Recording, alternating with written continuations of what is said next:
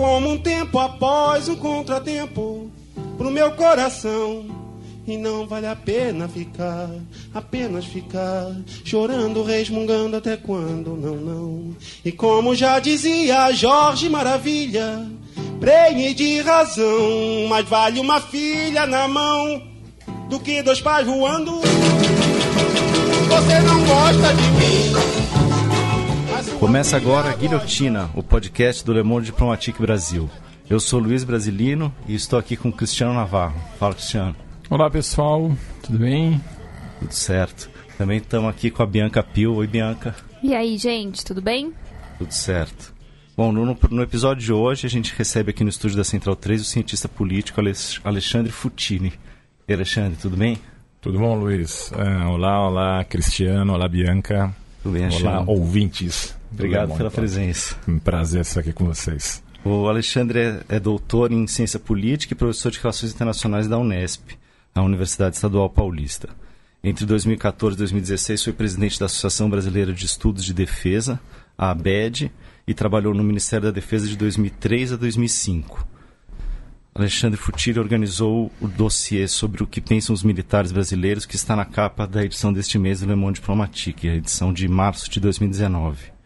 É, Alexandre, Agora, no dia 1 de abril, completa 55 anos né, do golpe de 64. A Folha, a Folha de São Paulo, deu recentemente uma matéria com base em dados da Comissão Nacional da Verdade, apontando que o golpe de 64 atingiu 6.300 integrantes das Forças Armadas, sendo mais de 500 oficiais. Eram 300 e, 354 só do Exército. Como é que foi esse, esse processo aí de expurgo das Forças Armadas a partir do golpe de 64? É, esse foi um processo, é interessante essa, essa questão, essa pergunta que você levanta, Luiz, porque muita gente não tem noção uh, do que ocorreu a partir de 1964, né? em especial com as Forças Armadas e com os militares. Isso, inclusive, é uma nota de rodapé uh, do artigo da edição deste mês que eu coloco, que, em termos de categoria, né, uh, a corporação, as Forças Armadas foram a que pagaram o preço mais alto proporcionalmente, né, com um maior número, digamos, de pessoas perseguidas. Então, o que nós tivemos no período pós-1964 foi um grande expurgo, não não só uh, como tivemos também em outros campos, né? tivemos, por exemplo, uh, no Itamaraty também, outras corporações importantes do, do Estado, mas no caso das Forças Armadas isso foi mais, digamos, uh, perverso, ainda mais duro e, de certa forma, acaba redundando num quadro posterior ou num quadro que nós temos até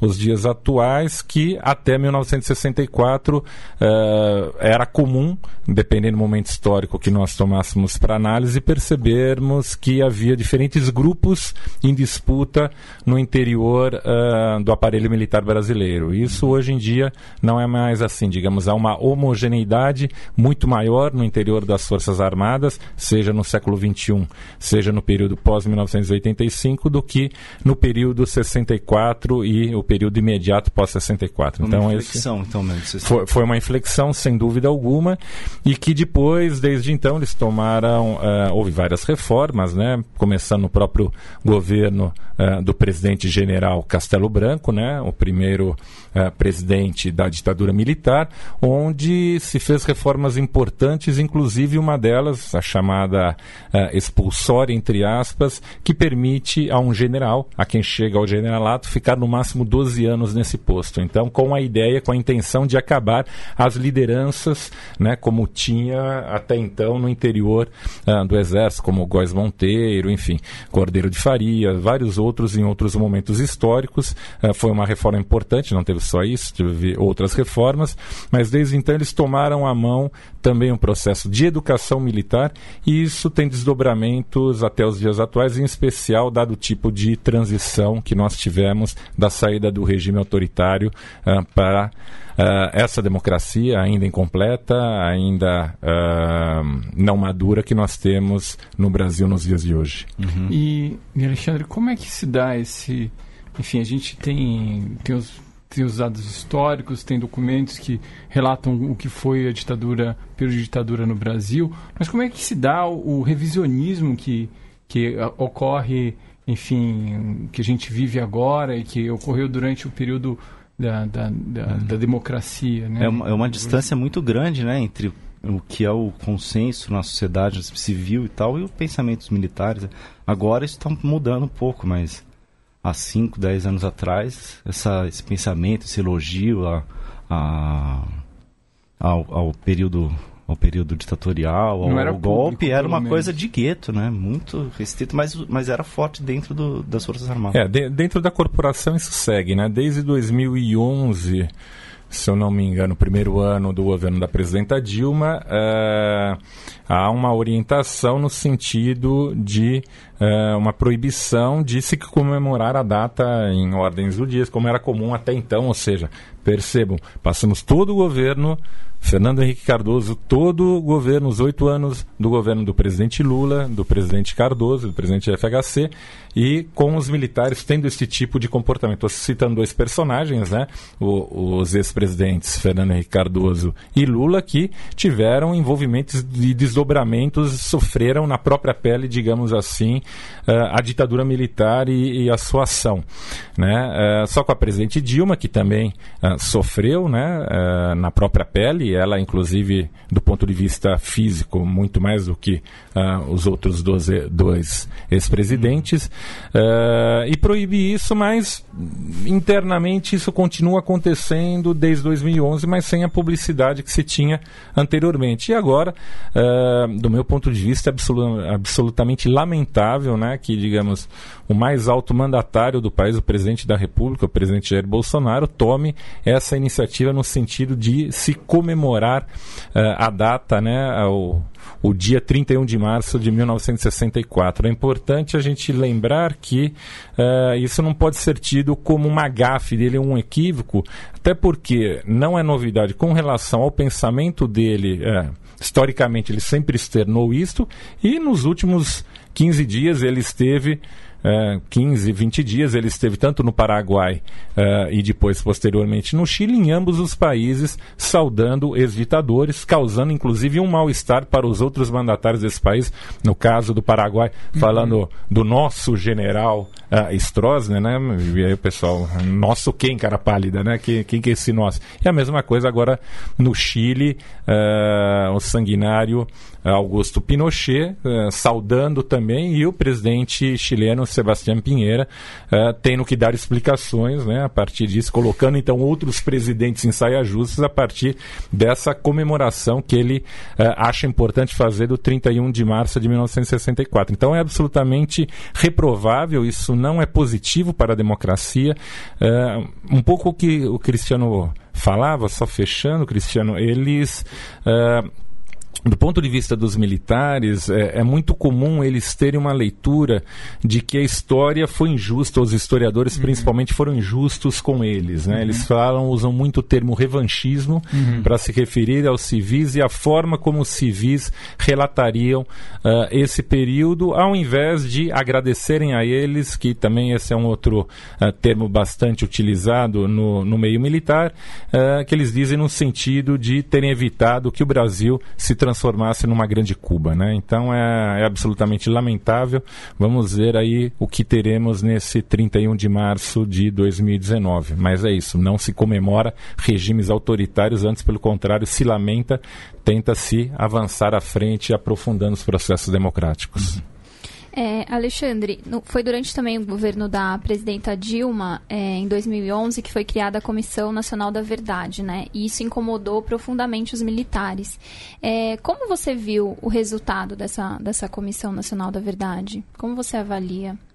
Olha, o, o resultado, ainda que uh, eu diria um resultado importante, quando nós vamos ler uh, o relatório final da Comissão Nacional da Verdade, ele é um trabalho bastante amplo, né, bastante uh, exaustivo ainda, que tenha e poderia uh, continuar aprofundando investigações nesse sentido, mas ao mesmo tempo a opção pela comissão ou os moldes no qual se deu a Comissão Nacional da Verdade no Brasil, digamos, foram moldes bastante light, né, no uhum. sentido que não se buscava uma revisão da anistia, não se buscava condenar uh, eventuais torturadores, eventuais assassinos que nós uh, tivemos uh, agindo em nome do Estado ou de forma paraestatal durante este período autoritário. É importante lembrar que uh, crimes de tortura ou crimes contra a humanidade não prescrevem. Então, uhum. a lei de anistia brasileira de 1979 uh, ela é, de certa forma, extemporânea no sentido que procura conciliar né, uma anistia à esquerda e à direita, né, mas os números são absolutamente distintos e óbvio que uh, do lado da esquerda houve, houve também, uh, digamos, assassinatos, mas em número absolutamente menor, mas o que não deixa de ser condenável, mas lembrando que justamente quem estava ou quem eventualmente perpetrou isto uhum. uh, não era, não estava agindo em nome do Estado, né? Você uhum. tem toda uma institucionalidade que deve uh, ser observada. Então, eu diria que a Comissão Nacional da Verdade, ela foi um passo importante, mas ao mesmo tempo um aspecto importante a destacar, Bianca, que ela não encontrou ressonância na sociedade, ela não teve repercussão, seja o seu relatório final, seja o desenvolvimento dos seus trabalhos, né? Uh, e aí não tinha muito que o governo fazer nesse sentido. Uh, conversando numa oportunidade com com um amigo que trabalha uh, na Inglaterra com a temática, no King's College, ele fazia um balanço das comissões nacionais da verdade na América Latina e especulávamos o talvez porquê disto, né? E aí ele veio com uma ideia que me pareceu interessante, longe de justificar, mas esta insensibilidade, nesta conversa foi alguns, alguns anos atrás, cerca de cinco anos atrás, mas era um pouco uh, na seguinte direção. Olha, se nós olharmos sem cair na, na esparrela, como alguns veículos da grande mídia fazem, de chamarem ditabrando o que nós tivemos no uhum. Brasil, que não teria sido ditadura, uhum. mas ele falava sem dúvida que a ditadura brasileira foi menos sanguinária do que de outros países vizinhos americanos. Se a gente por aí arredondando um número, por exemplo, que não chega nem a isto, mas mil mortos e desaparecidos ao longo de 21 anos, 1964 a 85, ou seja, naquele momento que falávamos era 50 anos uh, do golpe, 51 anos, e nós compararmos com um país que convive com mais de 60 mil homicídios ano e parece que nada está acontecendo, né? Então parece normal, parece uma sociedade um pouco anestesiada, né? acostumada justamente com uh, ter os seus nacionais, de certa uhum. forma, a vida dos seus nacionais ceifadas e ela não se sensibilizar, não se indignar com isso. Né? Então, talvez isso seja uma possível resposta porque que aqui a Comissão Nacional da Verdade não tenha tido a força que teve em outros países, como inclusive vizinhos nossos. É, até essa violência continua sendo perpetrada pelo Estado, né? É, mas a, por outro lado, apesar desses resultados tímidos que você destacou, você coloca no texto que a gente publicou aí na edição do Diplo que a Comissão da Verdade, dentro do, das Forças Armadas, gerou uma profunda, um profundo incômodo. Um profundo é mal-estar. É, não, só uma também para incluir, também houve uma é, sobre o número de, de mortos desaparecidos. Acho que houve também um debate, assim, é importante colocar, que houve um debate sobre é, a inclusão ou não dos, dos mortos desaparecidos camponeses, né, é, indígenas. E isso foi um tema bastante importante de disputa, porque é, a compreensão de que eles foram também assassinados pelo Estado e por motivação política também, né? Então... Claro. Principalmente no Araguaia, né? Sim, sim Isso é. foi de forma bastante intensa, porque a gente percebe, né? É, é que, é, enfim, a gente vive um show de horrores em, em, diversos sentidos e dimensões.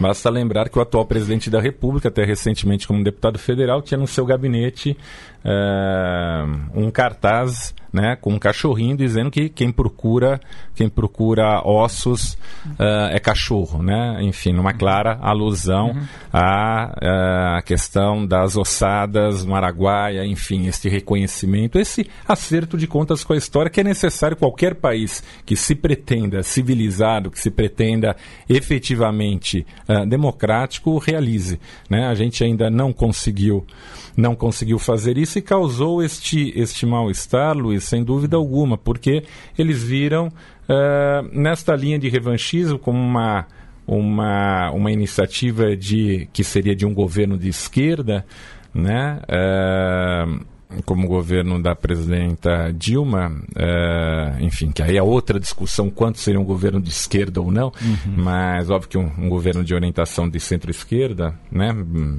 O primeiro mandato, o segundo não. mandato também é outra história. Se for em termos relativos, então. É, se for em termos relativos, deixa para lá, né? Abafa o caso. Mas, de qualquer forma, a gente percebe que é, eles se sentiram profundamente incomodados. Alguns enxergam nesse mal-estar uma possibilidade de revisão da lei da anistia que chegou a ser aventada em alguns momentos, mas acabou não se concretizando.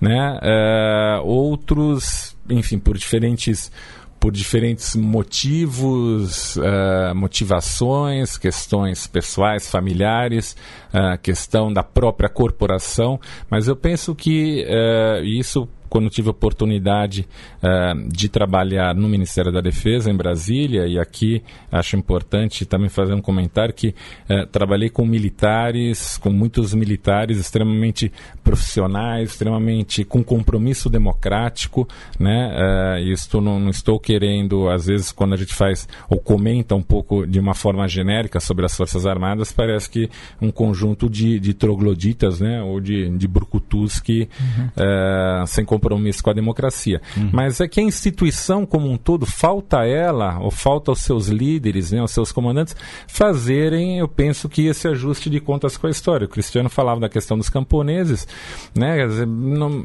enfim, sobre a questão dos números, né, os números são uh, horrorosos. O caso do do deputado Rubens Paiva, uhum. né, uh, pai do escritor Marcelo Rubens Paiva, quando inaugurou-se um busto recentemente, o, de, o, então deputado Jair Bolsonaro foi lá e cuspiu no busto e fez todo uhum. um discurso, enfim, que Olha só, né? Quer dizer, quem olha a biografia do deputado Rubens Paiva, não dá para falar nem que era um homem de esquerda, né? Então não foram só pessoas de esquerda perseguidas durante uh, um regime de exceção 1964-85 uh, e a Comissão Nacional da Verdade fica então como uma página inconclusa, incompleta.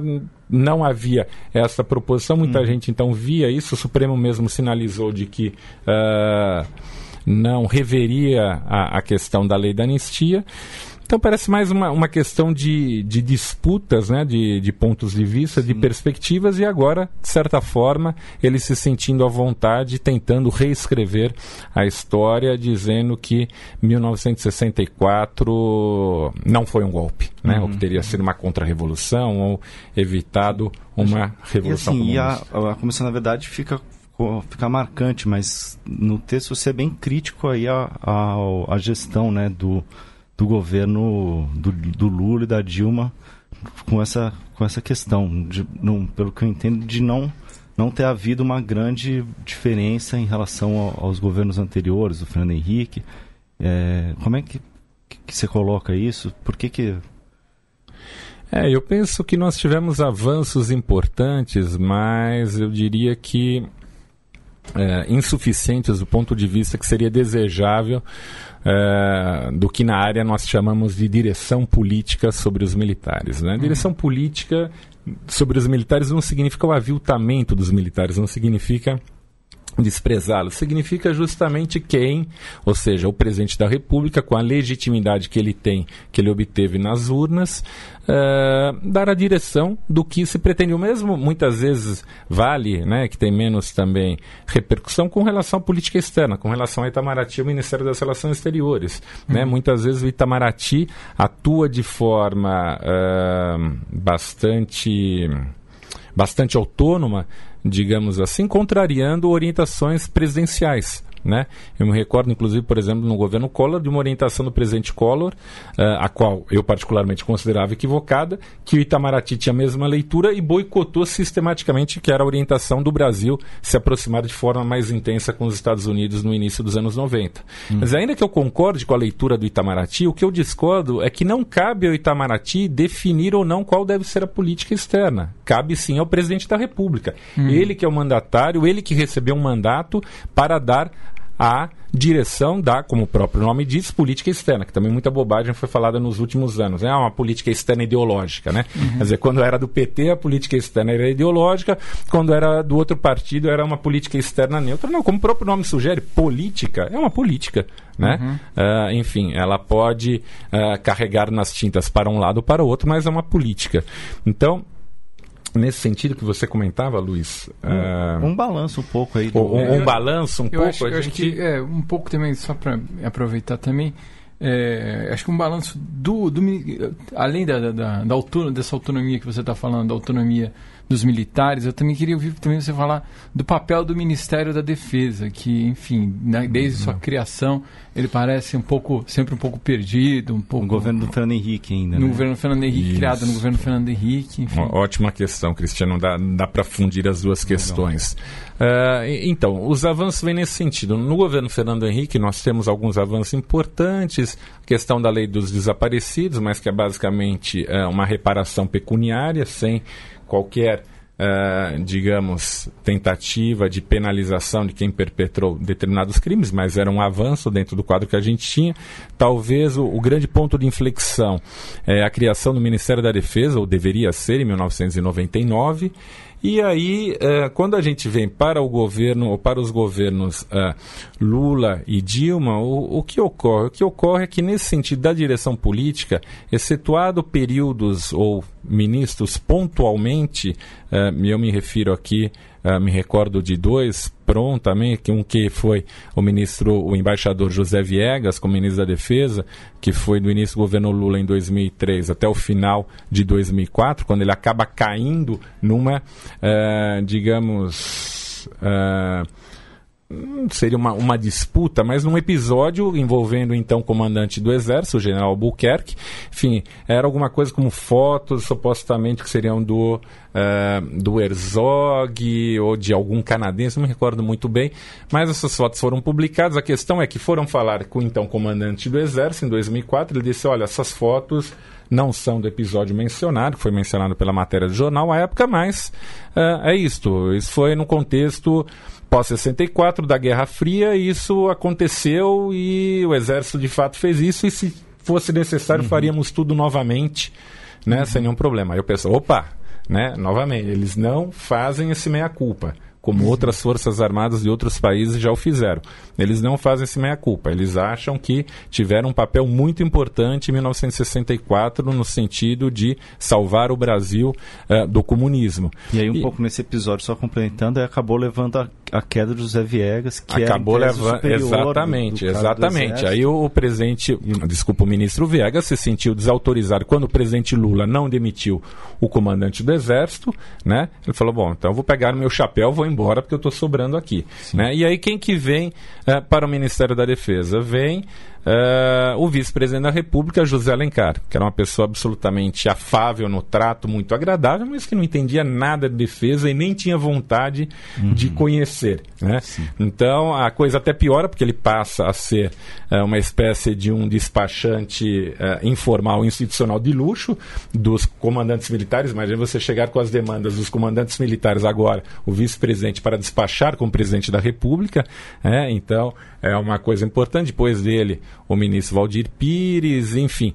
Uh, mas então, como eu comentava, os dois nomes que eu acho onde nós tivemos uma tentativa de direção política sobre os militares foi basicamente com o ministro José Viegas e depois com o ministro Nelson Jobim. Né? Aí por uma uhum. série de, cara de características mais pessoais do, do ministro uh, Jobim, né? Por exemplo, uh, um deputado constituinte, uh, ex-ministro da Justiça uh, de um governo, entre aspas, direita, do governo FHC, uhum. uh, agora ministro da Defesa num governo, entre aspas, de esquerda, governo Lula, ex-presidente do Supremo Tribunal Federal. Então era uma pessoa com um trânsito, digamos, de A a Z no espectro político bastante grande e ele trabalhou, inclusive, trouxe avanços importantes, como alguns documentos, como a Estratégia Nacional de Defesa e outros no seu período. Né? E aí, se a gente olha, é interessante isso, Luiz, porque mesmo no no período Dilma, por exemplo, né, logo depois do, do início de seu mandato em 2011, por volta do meio do ano, né, é, quando o ministro Nelson Jobim acaba saindo, né, que era uma outra coisa absolutamente. Enfim, ele estava pedindo para sair mesmo, quando ele hum, fala que votou, votou no Serra, Serra e, e tudo mais em 2010.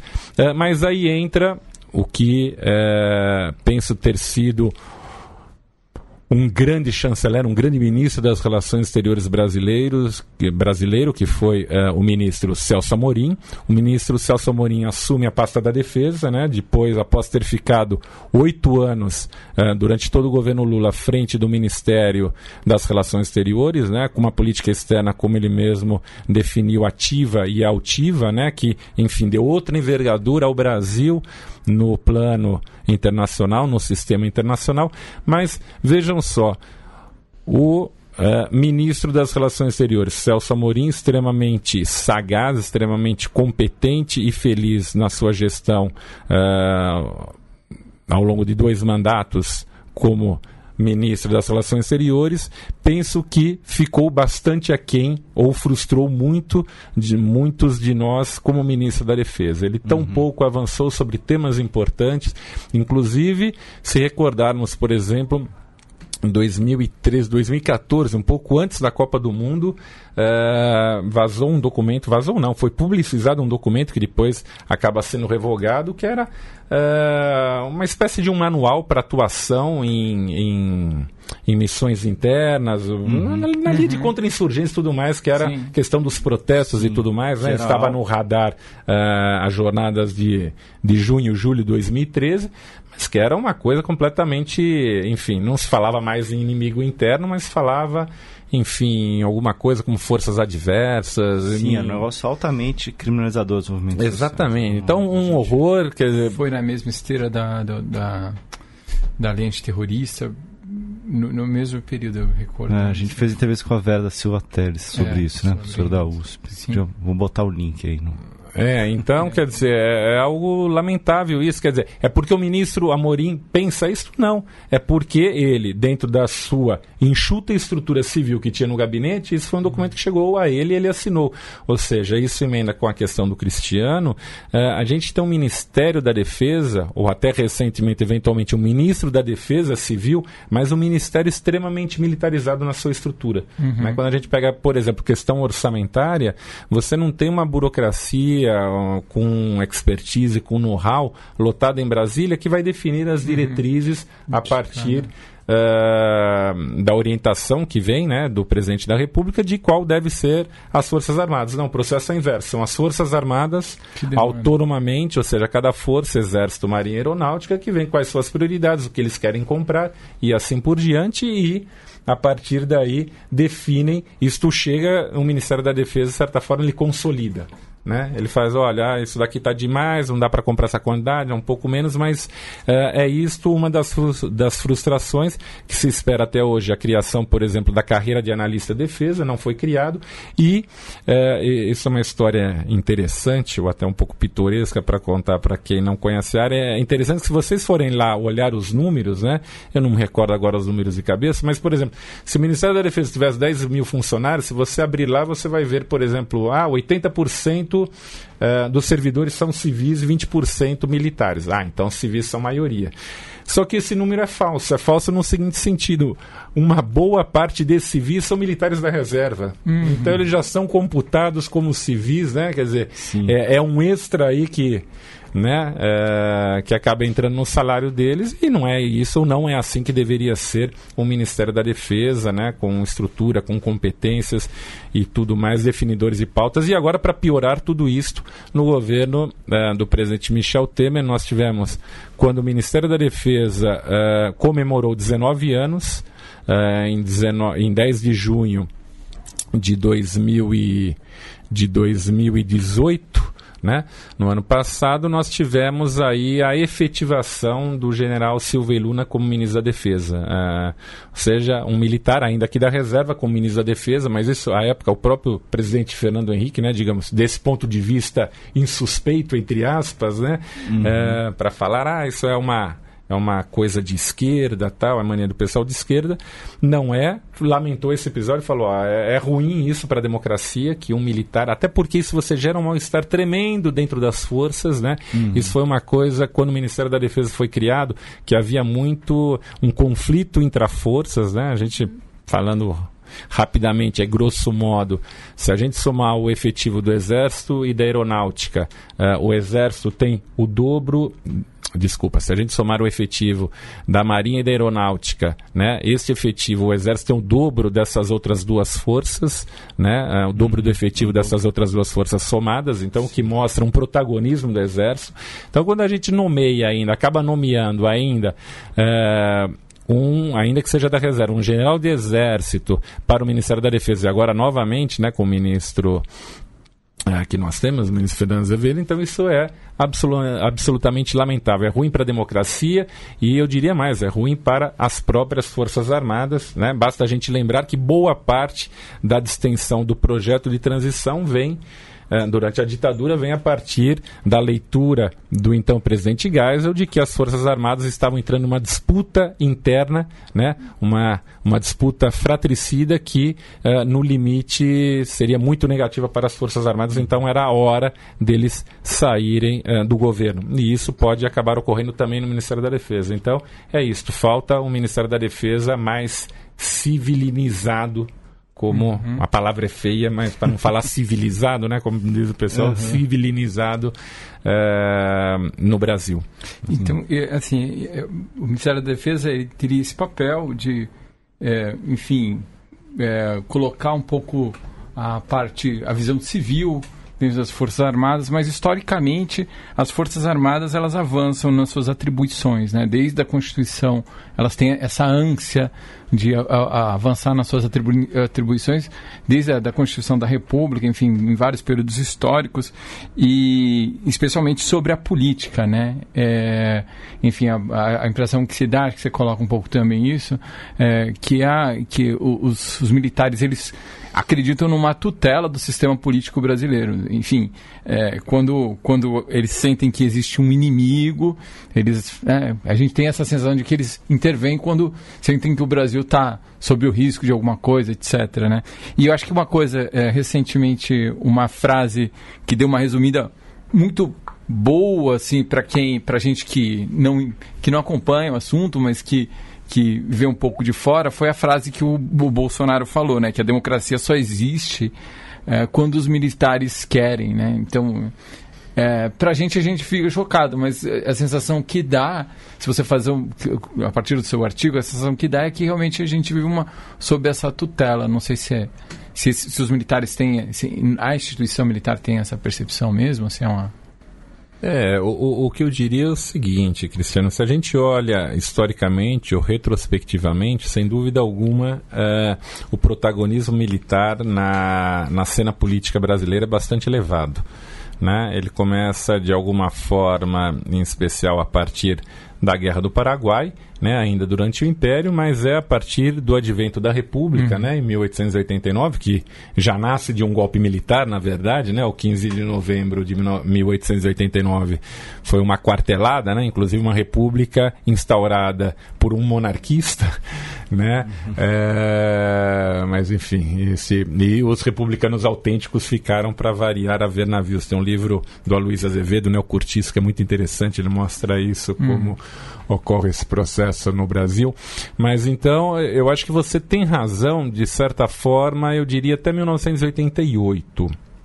É, ou seja, vários são os momentos que as Forças Armadas é, procuram atuar como uma espécie, digamos, entre aspas, de poder moderador né, entre, diferentes, entre diferentes forças políticas uh, que nós tínhamos no Brasil, uh, ou seja, participando diretamente, tem várias datas aí que a gente poderia pensar da data, na, digamos, uh, da vida política brasileira, desde a chegada de Vargas, a deposição de Vargas, depois o próprio suicídio de do Vargas em 54, depois golpe contra golpe para garantir a posse uh, Jacareacanga e Aragars para garantir a posse do JK, Depois, enfim, são, são diversos episódios, até mesmo a chegada direta ao poder em 64.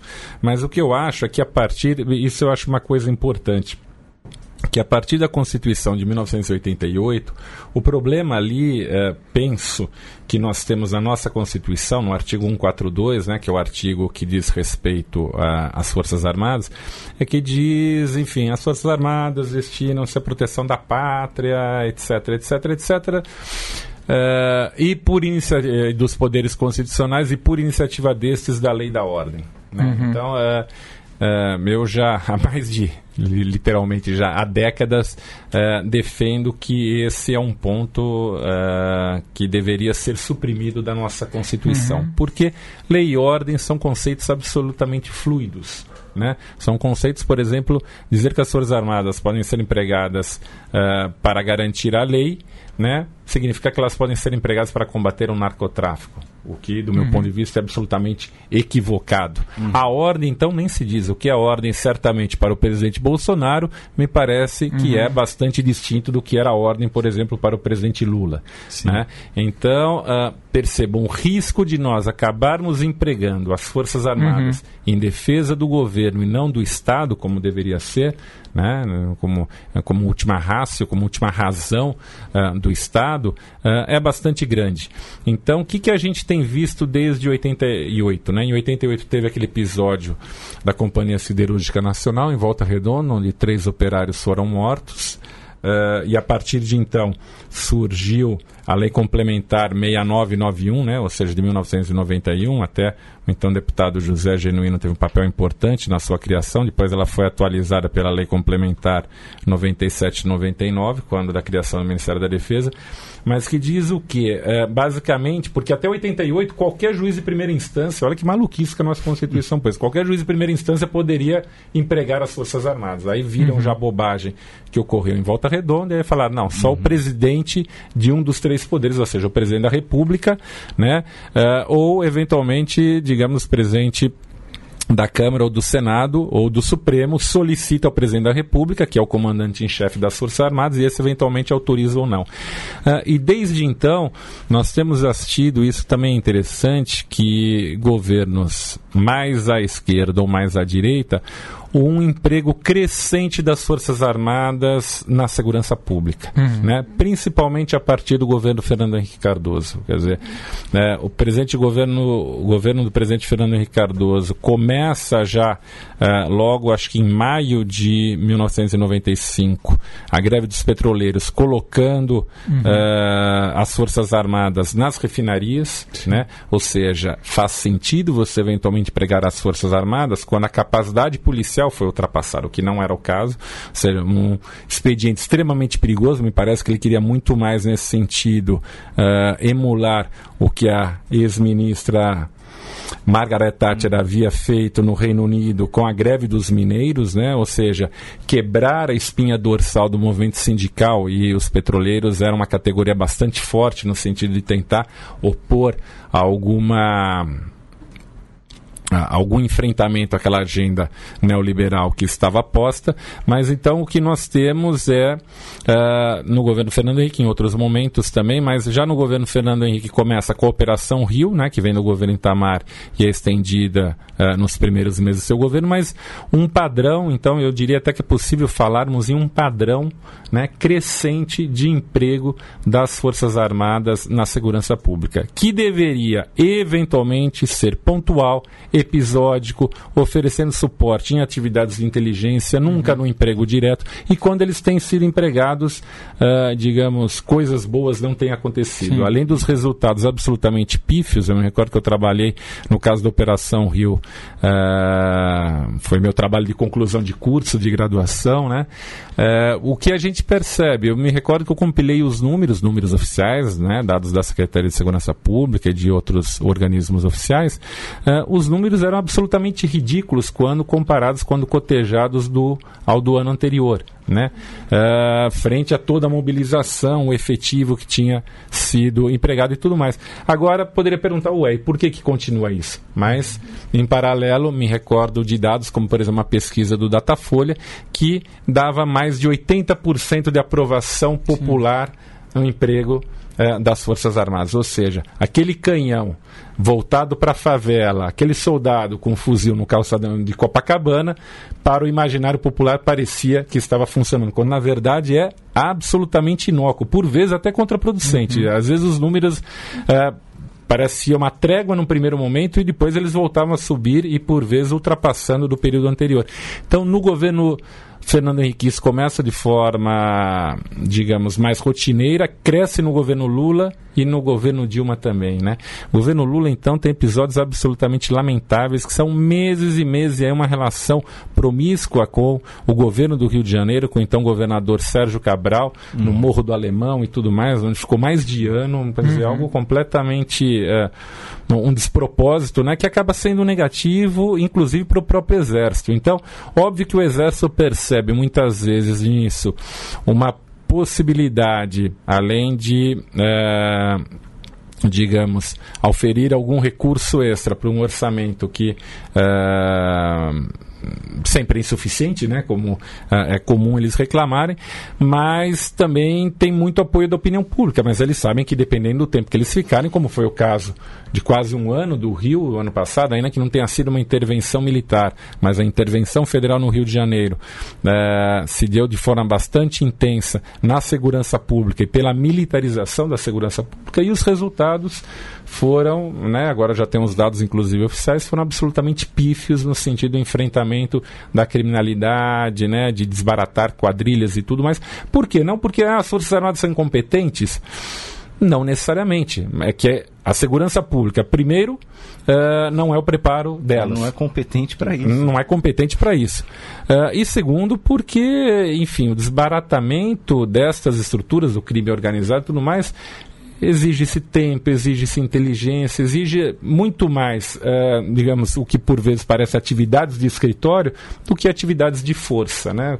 Eu costumo recordar o velho caso já de quase um século atrás do Al Capone, né? famoso uhum. Al Capone nos Estados Unidos, que foi preso, digamos, sem disparar o um único tiro. Quer dizer, foi pego por quê? Receita, fisco, uhum. sonegou, né? pegou-se as atividades ilegais, regulares dele por ali, e isso não precisou ir para o pau de arara, não precisou ser torturado, né? não precisou, enfim, matarem familiares ou pessoas próximas uh, eh, para uh, desmontarem aquele esquema. Então é isso, precisa-se mais inteligência né, uh, na dupla acepção do termo e, e, menos força nesse problema tão complicado que tem um viés também social importante que muitas vezes é negligenciado. Se a gente pensa a questão das UPPs né, no Rio de Janeiro, das unidades de polícia pacificadora, se falava muito de chegar a, num primeiro momento, e até faz um certo sentido, não dá para chegar em áreas dominadas pelo tráfico, uh, eventualmente só com as forças policiais, elas podem ser insuficientes, mas novamente, é uma atuação pontual e o Estado tem que chegar junto trazendo uma série de serviços, uh, seja com relação à educação, saúde, né, emprego, né, que não é uma coisa desprezível nos dias atuais, senão vai continuar enxugando gelo, como infelizmente nós temos feito nos últimos anos. E Alexandre, mudando um pouco de assunto, eu queria que você falasse um pouco do alinhamento atual das Forças Armadas com as políticas econômicas ultraliberais. Porque até então a gente tem. É, a gente entende que os militares tinham é, muito caro o projeto de é, projeto nacional, era, era uma ideia de nacionalismo muito forte. Só que não é o que a gente está vendo atualmente com o governo Bolsonaro, tem um alinhamento forte do, é, do, do, dos militares com essa ideia mesmo. Então eu queria que você comentasse um pouco como é que você vê esse alinhamento. É, até a nossa pauta aí do, da edição foi um pouco partir dessa pergunta da Bianca, que era há uma, uma, uma compreensão da sociedade de que os, os militares vezes fossem um freio para. É, Privatizações. Privatizações. Privatizações. Ter um projeto é. nacional, não sei o quê. E aí, nem no teu texto, a gente vê que não é bem, bem isso. Né?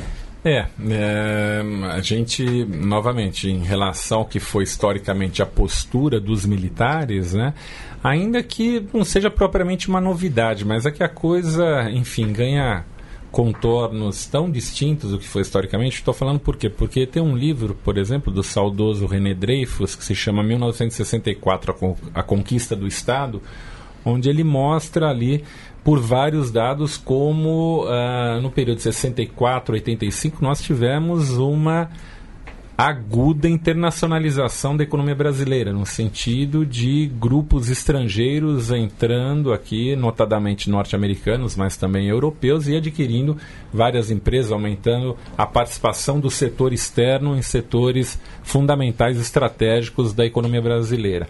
Então não é necessariamente uma postura, digamos, que seria xenófoba ou que seria, olha, nós não aceitamos o capital estrangeiro. Óbvio que uh, os militares, sobretudo uh, os oficiais generais, o alto comando e tudo mais, conseguem ter uma leitura mais sofisticada uh, da realidade do que se passa no Brasil no sistema internacional, mas me parece que eles têm ou estão, digamos, desgostosos ou céticos com relação a as possibilidades de uma postura, de uma posição mais protagônica do Brasil no sistema internacional e parecem nessa direção assentir uh, em uma inserção subordinada do Brasil uh, no sistema internacional e tentar, digamos, como se diz, comendo pelas beiradas aí alguns ganhos que isso poderia trazer, né? Em outros momentos seria absolutamente uh, é inaceitável, eu digo no sentido da gritaria, né, da grita que haveria, não que eu ache isso necessariamente positivo, mas da grita que haveria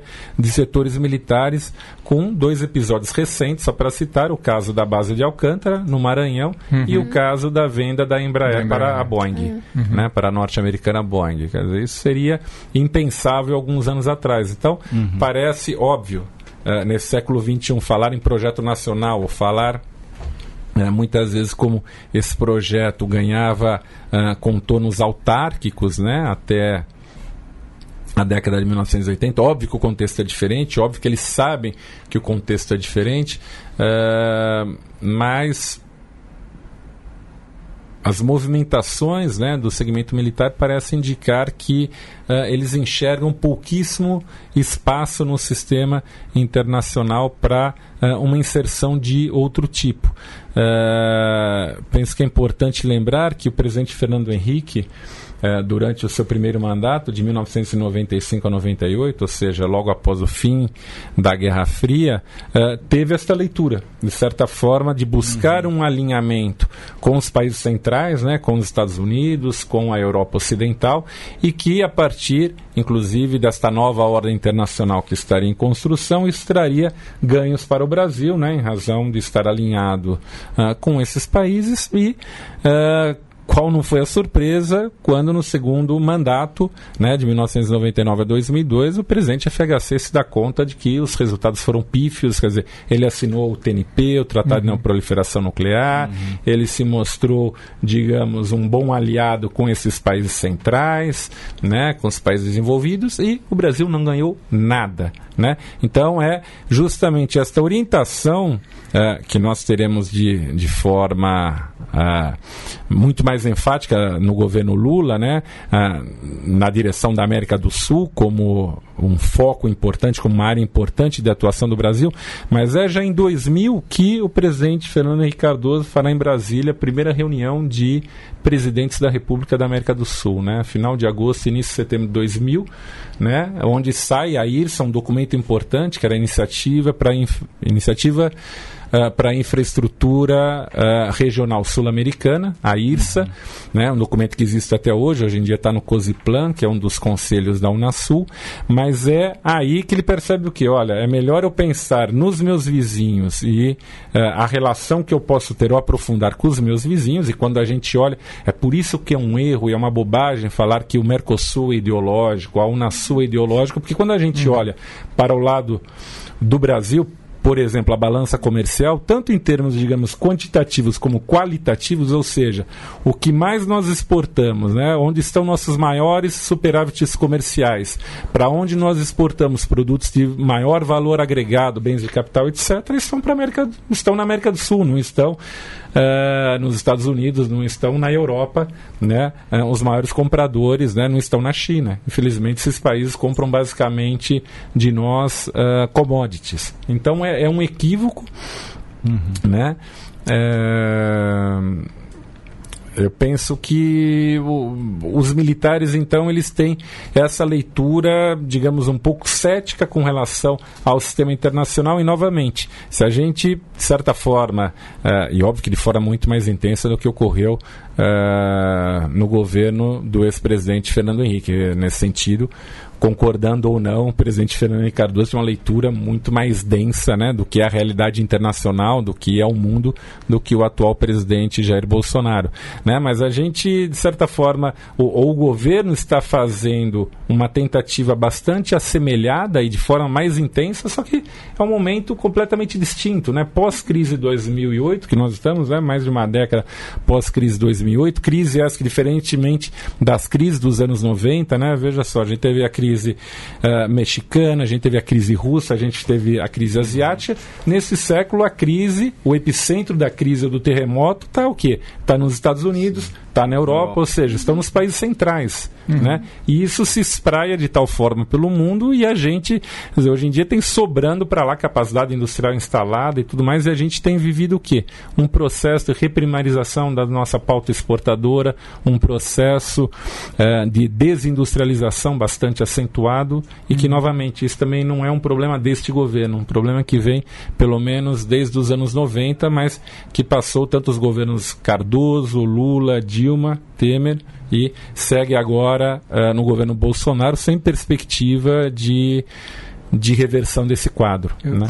eu acho que o Luiz vai querer entrar na, na pauta então, internacional, mas assim, antes de, assim, bem objetivamente, meio curto assim, queria saber se, por exemplo, entra nessa, na conta do, dos militares, por exemplo, a, é, abrir mão dessa perspectiva desenvolvimentista, é, até, acho que do ponto de vista da Embraer, entreguista, mesmo, assumir o entreguismo em contrapartida de, de né, para se alinhar com, com essa política ultraliberal, em contrapartida com a reforma da Previdência, é, promessa de ganhos, é, aumentos salariais, enfim. Você acha que tem, tem alguma coisa a ver com isso também ou não? De certa forma, pode. Eu acho que talvez se combine, Cristiano, porque quando a gente olha é um pouco isso, né? Isso era, inclusive, quando eu escrevi o artigo, era um pouco um sentimento e que, de certa forma, a proposta uhum. depois, né? Depois já do, do jornal, da edição deste mês impressa, a proposta que foi encaminhada pelo Executivo uh, ao Legislativo da reforma de Previdência dos Militares vai nessa direção, uhum. de garantir, em especial, aos oficiais superiores, né? Ao generalato, né? Aos oficiais superiores eu me refiro a, a majores, tenente-coronel e coronel, e aí os generais generais, né, os três postos de generais, justamente garantir benefícios maiores, ou seja, em um contexto que se fala de retirada e perda de direitos, né, onde se fala que todo mundo vai ter que pagar um pouco o preço, uhum. né, a gente percebe uma categoria profissional, no caso, as Forças Armadas, uh, não pagando preço e mais do que isso. Uhum. Se pode eventualmente pagar um preço, ele é muito baixo em determinados setores, mas em especial do setor intermediário para cima da cúpula militar, ela acaba sendo aquinhoada com mais, com mais benefícios, com mais benesses. Né? Então, parece que não há coerência uhum. uh, nesse discurso de que uh, a Previdência será dura com todos. Né? Uhum. Aí, com alguns, digamos, esse esse animal ruge grosso e com outros ele mia fino, um uhum. pouco isto. Né? Alexandre, é, na verdade eu não queria falar da transformação, você já está bem respondido. Posso, ah. desculpa, só concluindo uma questão que o Cristiano tinha falado, que eu acho que eu esqueci de, de fechar. É, quando falava então um pouco dessa questão de tutela, Cristiano, hum. eu acho que não há uma tutela no Brasil dos militares e acho uma coisa importante lembrar, de 1988 para cá, justiça seja feita, todas as vezes que os militares foram para as ruas, eles foram por uma decisão do poder político, eles foram por uma decisão, em última instância, do presidente da República. Mesmo nessas que eu estava criticando a questão da banalização do emprego na segurança pública, foram decisões presidenciais, não foram os militares que pediram, olha, ali nós temos um problema, queremos atuar. Né? Então, ainda, ainda que assuste um pouco, por exemplo, manifestações no Twitter durante a, a prisão do a, a, o julgamento do, não sem dúvida. o comandante Vilas Boas a questão do Twitter. Não aí, é, aí é uma outra coisa né? Aí é uma coisa uhum. mais recente Sim. tentando falar de 88 para cá. Sem dúvida alguma eu penso que nós temos e, no artigo também destaco isto a partir uh, do impeachment barra golpe da presidenta Dilma né em uhum. maio de 2016 uh, nós temos uma mudança no padrão sim, da atuação sim, das forças armadas em relação ao que nós tínhamos nos últimos muitos anos, inclusive com uma claro. participação, um protagonismo, uh, falando um pouco de tudo. E isso não foi só o general Vilas Boas, o general Etchegoyen também, que estava no GSI, teve um protagonismo, uma importância no governo Temer bastante grande. Sim, ah, então deixa eu aproveitar essa pergunta do Cristiano falar um pouco para ti para pedir para você explicar um pouco o que você fala no texto, que é essa gênese um pouco do. Não a gênese, mas o, o, o ápice, o que fez explodir esse antipetismo nas Forças Armadas, que é o documento do diretor nacional do PT criticando na, na época do impeachment, né? Eu até peguei aqui a resolução sobre a conjuntura do Diretório Nacional onde eles criticam a, as Forças Armadas e fazem uma autocrítica, dizendo que fomos igualmente, o PT falando, né?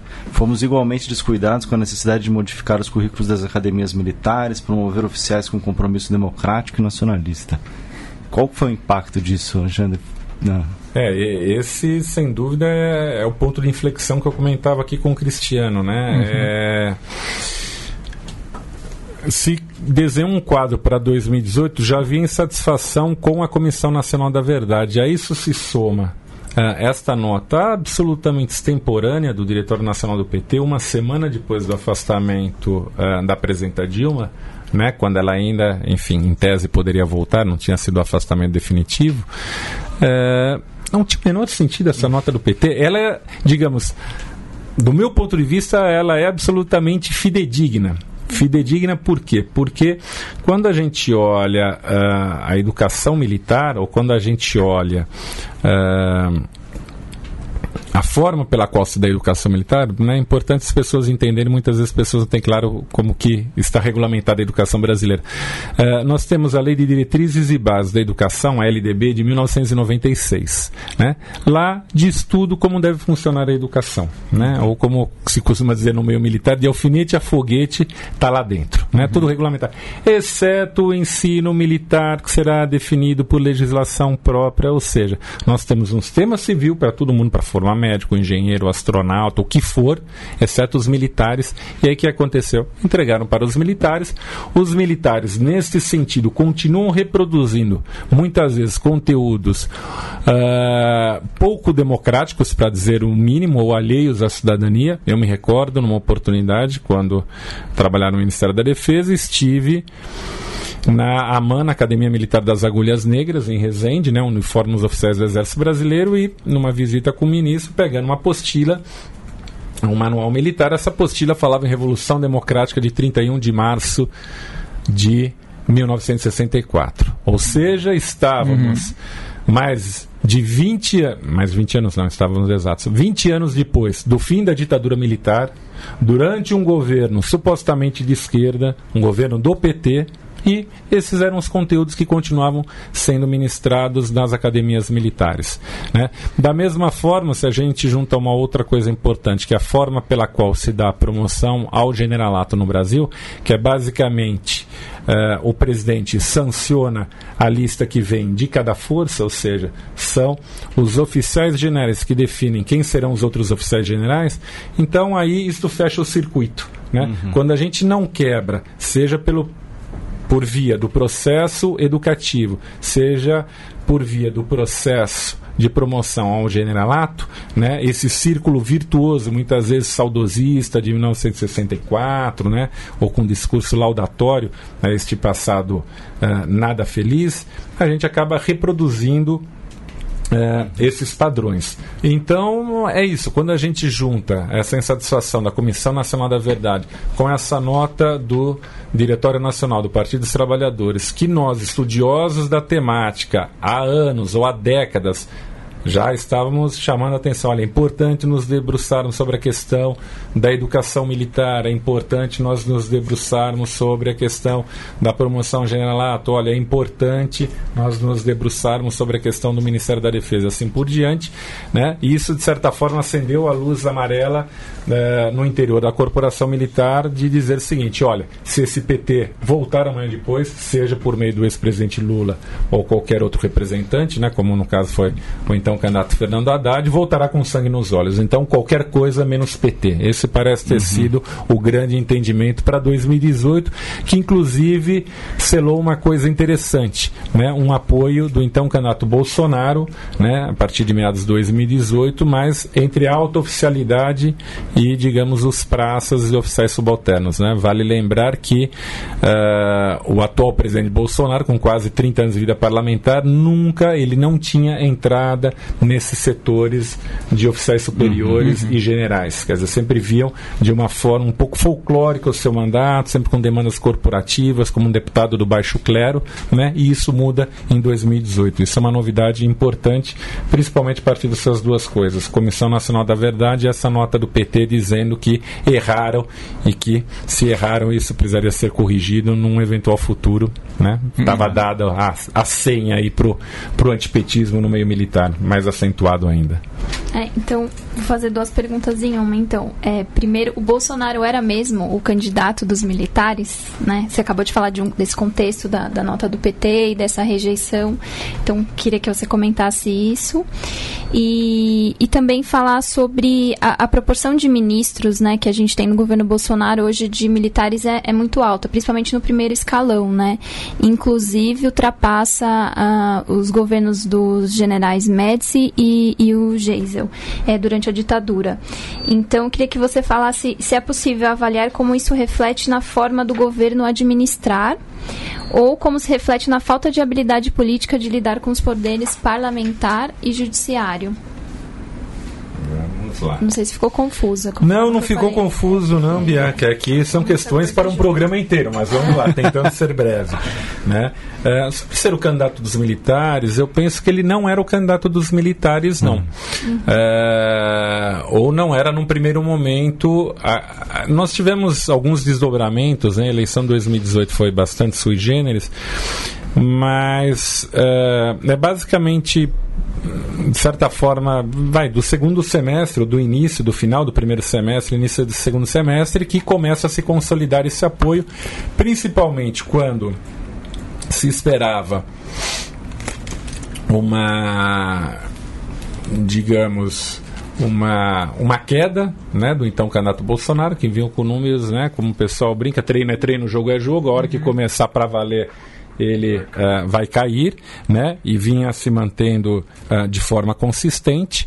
Uh, e aí alguns generais começam a se aproximar, o próprio vice-presidente da República, o general Mourão, depois de oficializado e tudo mais. este é o general Mourão tem um trânsito, é um oficial muito querido dentro do exército e entre os generais, né? Então ele consegue trazer também uh, importantes segmentos e a partir do momento que a eleição vai uh, se desenhando para uh, uma disputa entre PT e Jair Bolsonaro, né? Então, enfim, aí ficava claro do ponto de vista dos militares qual não deveria ser o vitorioso no pleito, né? Que era justamente aí o candidato o candidato Jair Bolsonaro, que era.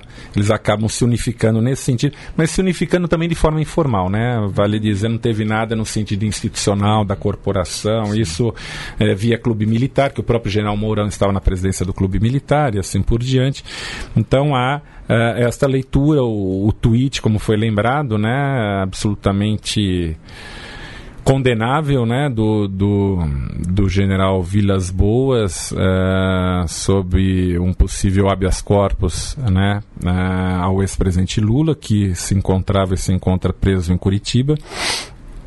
Então é esse um pouco o quadro, né? Ele, digamos, a rigor, né? Talvez mal comparando, o exemplo de 1989, ainda que o Collor não fosse o candidato ideal ou desejável pela burguesia, né, é o candidato quando fica entre Lula e Collor no segundo turno. Uhum. Bom, era clara opção para aquele segmento, para a Fiesp, né, para o Mário Amato e seus 800 mil empresários que iriam embora do Brasil.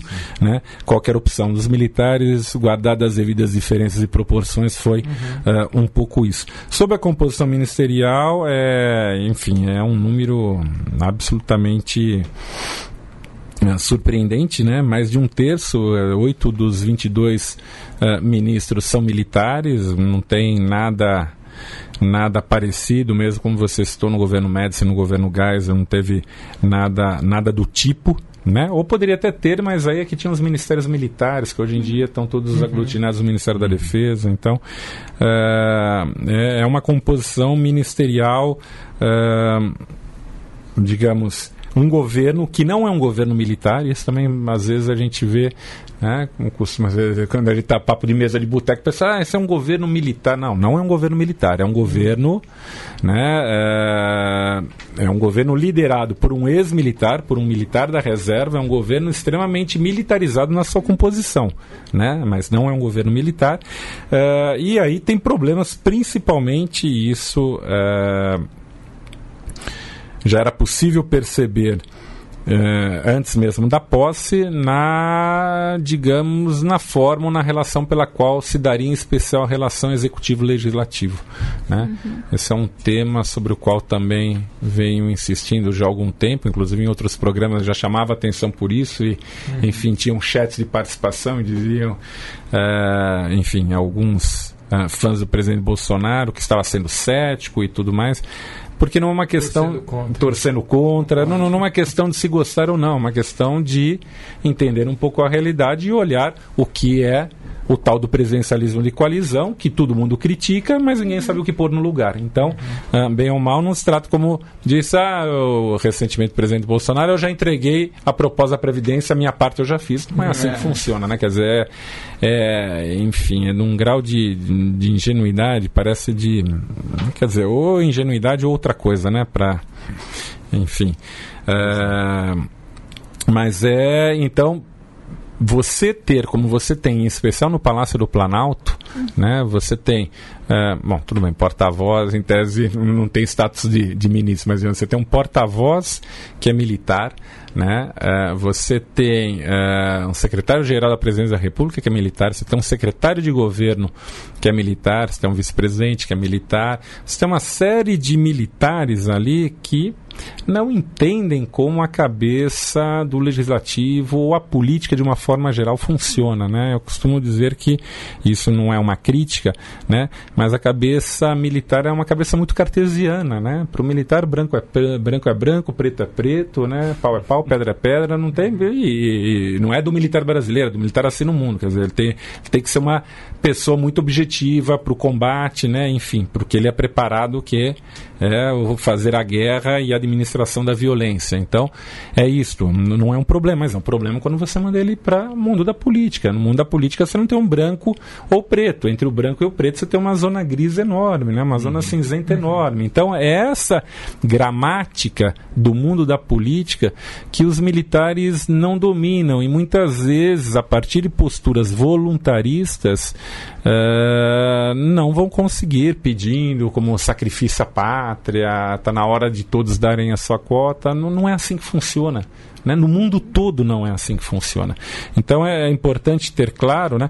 e, e notem, tem pessoas extremamente competentes. O secretário-geral. Uh, está na Secretaria-Geral de Governo, que é o general uh, Santos Cruz. Né? Já tive oportunidade de estar com ele algumas vezes é uma pessoa extremamente competente do ponto de vista militar, tanto é que foi chamado depois do Haiti, inclusive para atuar uh, na MONUSCO, no Congo, né, uma uh, operação de paz completamente de tipo diferente, inclusive de tipo ofensivo e tudo mais, foi extremamente bem sucedido e querido no sentido que isso não é ele falando, há relatos que ele era o tipo de general que ia para o fronte à frente dos soldados, quer dizer, com capacidade de liderança e tudo mais. Mas é isso, isso é para o métier dele. Né? Agora, o métier da política, a gramática da política, do legislativo, das relações executivo e legislativo é outro. Então, é, nós temos um ministro, é, chefe da Casa Civil, né? o Onyx Lorenzoni, completamente. É, uma casa civil completamente esvaziada, né, para falar português claro, por duas coisas, completamente esvaziada seja ofuscado pelos militares, mas porque ele também nunca foi tido como um parlamentar de destaque muito pelo contrário, né? Uhum. Tido como um gaúcho briguento e que tem muitas inimizades dentro do Congresso Nacional. Então, uhum. uh, me parece que uh, os nomes para a cozinha do Planalto não foram os melhores nomes, né? Uh, em razão de diferentes motivos, como eu disse, mas tanto os militares como os civis escolhidos, né? O, o Bebiano já saiu, né? Uh, eu acho o que. O saiu e deixou o Onix perdido no Laranjal, né? A gente pode Isso, exatamente. E, talvez esteja procurando a mão do Queiroz para tentar tirá-lo do Laranjal, meio. né? Enfim, quem sabe tem algum miliciano cuidando, ou alguns milicianos cuidando do Laranjal, né? Para que ele não seja saqueado. Mas um pouco isso, né? A gente tem essa essa composição aí, então eu acho que, uh, infelizmente, o horizonte não parece ser nada alvissareiro, pelo menos no, no curto prazo, entre é, Congresso Nacional e Palácio do Planalto. Alexandre, falando em horizonte, a gente está chegando aqui ao final, mas eu queria te pedir aí, se você concordar, em fazer algumas previsões. Você trouxe a bola de cristal. Aí. Isso, é, a bola de cristal está com defeito, né? Então, sem cravar, a gente tenta arriscar. Vamos lá. Do, duas perguntas que acho que as pessoas fazem fazer. muito. É. é. Que é sobre a perspectiva de um golpe militar. Não sei se agora faria muito sentido, mas pelo menos uma perspectiva tipo de um golpe de força colocar o Mourão no, no lugar do Bolsonaro. Olha, uh, essa é uma questão como estudioso da temática que me fazem muito também desde o ano passado, né? Uhum. Uh, ou melhor ainda, desde quando começou a questão, a discussão em torno do impeachment barra golpe da presidenta Dilma. Uh, eu acho que não está colocado no radar a questão de um golpe, né? Até uhum. porque, uhum. digamos, esses golpes hard, né, esses golpes de canhão na porta do Congresso não são mais as formas de golpes deste século, né? Uhum, Quer dizer, sim. a literatura fala um termo enfim, um pouco empolado, mas soft golpes, a ideia de golpes brandos, uhum. né? Uh, você tem golpes um pouco como foi o golpe contra a presidenta Dilma, Sim. ou um pouco como foi o golpe contra o presidente Lugo no Paraguai, uhum. né? Um impeachment em menos de 24 horas, no caso paraguaio, né? É uma coisa uh, inédita em termos mundiais, um recorde mundial paraguaio. Mas, eh, não, porque a gente olha o processo de impeachment da presidenta Dilma, né? Impeachment barra golpe, foram meses onde ela teve amplo direito à defesa e tudo mais, né? No caso Sim. do Paraguai, não foi literalmente 24 horas. Uh, então, eu acho que não está colocado uh, no radar uma possibilidade de golpe. Né? Agora, com relação ao nome, é. ao nome uh, do vice-presidente do general Mourão, é, é, é, interessante que também é outra coisa que me perguntavam muito desde o ano passado, a partir de algumas declarações do então uh, do general Mourão, né, como candidato a vice-presidente, falavam: nossa, mas esses são, né, esses são os nossos oficiais generais, né? Eu falava: olha, tem me chamado a atenção porque os nossos oficiais generais são via de regra, extremamente bem preparados. Né? Nós podemos divergir no plano das ideias, mas uma coisa é uma coisa, outra coisa é outra coisa. E desde então, né, é, enfim, já foi ventilado que pós-campanha eleitoral ele fez um media training, etc, etc, mas a gente tem um pouco mourão sedutor, né? Uhum.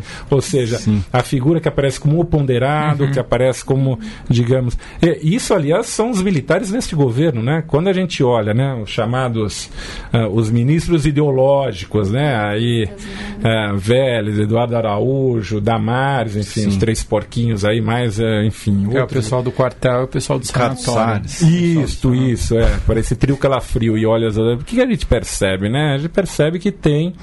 É, a gente percebe que os militares, na verdade, têm sido a voz mais serena nesse governo Bolsonaro, a voz mais sensata, né? seja com relação à Venezuela, né? seja com relação a uma série de temas que têm aparecido. Então, uh, me parece que uma parte importante da grande mídia já está desembarcando do governo Bolsonaro ou da figura do presidente Bolsonaro. Uhum. Né? Uh, se isso pode redundar ou desaguar em um impedimento do atual presidente da República, ainda é cedo para dizer. Mas eu diria que não é impossível e que nesse caso, né, como eu também falo no arquivo, o, o backup né, é, seria melhor ainda aqui, do ponto de vista deles, que entraria o general Mourão, uma figura que aí sim eles têm muito mais trânsito, muito mais familiaridade, muito mais confiança, né, muito mais cumplicidade na ampla acepção do termo do que uh, o presidente Bolsonaro, então não é de todo impossível. Mas, novamente, uhum. isso não se trata uh, ou eu não vejo como uma conspiração militar, seja via golpe militar uhum. ou os militares agindo para retirarem o presidente é, Bolsonaro do governo. Inclusive, Sim. agora parece que é, recentemente acho que a Economist fala alguma coisa do, do governo, da falta ou da inação. Né? Já tem visto editoriais de grandes periódicos uhum, nacionais uhum. falando do, do, desastre né? do presidente que dias atrás, né, crise pegando fogo, ele resolveu ele e Michelle irem ao cinema pela manhã e começar a trabalhar às 11h30 da manhã, né? Que uhum. todo brasileiro pudesse poder fazer isso quando tivesse com algum uhum. problema. Tá, Alexandre, agora tem uma outra previsão aí. Essa é pior. Vamos Gue lá. Guerra com a Venezuela. Tem isso? Existe... Novamente, não dá para cravar, né? Uh, não é impossível, mas eu arriscaria que é altamente improvável. Uhum. Né? É altamente improvável, não em razão do atual ocupante da cadeira de presidente da República, mas em razão das pessoas que o cercam, do que sabe, do que está envolvido e assim por diante. Tem um, um, um, estudioso clássico, aqui no Brasil é conhecido mais por outras coisas, mas das relações civis militares, Samuel Huntington, né, uma figura conservadora, uh, já falecido, mas norte-americano, que ele tem um clássico na área que se chama O Soldado e o Estado, onde ele comenta em uma das passagens sobre a questão da administração da violência, do ir à guerra e tudo mais, que os militares eles sabem o custo de uma guerra, a dificuldade, né, o custo humano e, e, eventualmente até o próprio custo pessoal dele estar ali no front, né, que via de regra são justamente os civis incautos ou sem digamos, um discernimento mais amplo dos riscos que decorre de você colocar as suas forças armadas uh, em um conflito militar, que muitas vezes colocam os militares. Uh, em situações como, por exemplo, uma crise que pode acabar escalando para uma guerra. Então, eu diria que, uh, em razão da enturragem que cerca o presidente Bolsonaro, né, uh, passando pelo ministro da Defesa e tudo mais, uh, é muito difícil, é muito improvável que nós tenhamos uh, uma guerra ou que o Brasil participe de uh, uma guerra na Venezuela. Hum. Mas, ao mesmo tempo, né, a postura que o Brasil tem tido, ao invés de ter a postura de bombeiro, né, que deveria ser como teve em outras crises, aí também lembrando, seja com o presidente Cardoso, naquele malfadado golpe 2002 contra o presidente Chávez, né, apoiado uh, pelos Estados Unidos, uh, seja depois, no fim de, do governo FHC, onde ele consulta o presidente eleito Lula e enviam um petroleiro para lá, num contexto de uma greve geral, que a Venezuela vivia e tudo. Então, daí decorre a criação do grupo de amigos da Venezuela, né, com o Brasil e outros países da América do Sul, que inclusive colocam os Estados Unidos nesse grupo e não tem como os Estados Unidos se recusar. Quer dizer, o Brasil sempre fazendo esse papel que historicamente fez, né, e que são, está lá no artigo 4 da nossa Constituição Federal, os princípios basilares da nossa atuação externa, né, respeito à autodeterminação, soberania dos povos, etc etc., uh, eu acho muito, muito, muitíssimo improvável uh, que o Brasil entre em uma guerra contra a Venezuela. Né? Me parece muito mais que nós estamos numa situação aí de um empate catastrófico na Venezuela entre as duas grandes forças que antagonizam, né? Por um lado, uh, o que se reivindica presidente Guaidó e por outro o presidente Maduro, né? E sem perspectiva de avanço de qualquer um dos lados, porque ninguém parece disposto a sentar uma mesa de diálogo, né? Então, uhum. o que é mais difícil é vislumbrar a uma saída para essa crise da Venezuela que pode se arrastar por meses ou anos, né? E lá justamente o presidente Maduro só consegue se manter tendo as Forças Armadas, o poder militar como grande fiador uh, no Palácio Miraflores. Sim. Alexandre, muito obrigado. Chegando ao final do programa. Cristiano, obrigado. Obrigado, Alexandre. Excelente conversa, muito boa aula. Obrigado, Bianca. Valeu, gente. Obrigado, Alexandre, pela presença. Obrigado, foi um prazer. Alexandre, foi muito bom te receber aqui. Valeu. Estamos chegando ao final de mais um Guilhotina. Não deixe de assinar o Le Monde Diplomatique e acompanhe o nosso podcast no seu tocador preferido. Até semana que vem.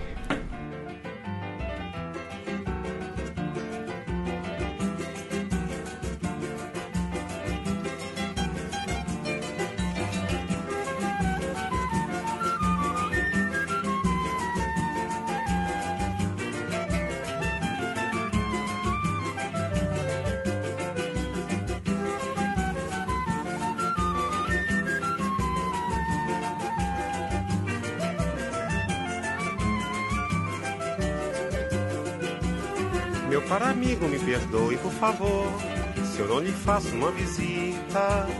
Mas como agora apareceu um portador, mando notícias nessa fita. Aqui na terra estão jogando futebol. Tem muito samba, muito choro e rock and roll. Uns dias chove, noutros dias bate sol. Mas o que eu quero é lhe dizer que a coisa aqui tá preta.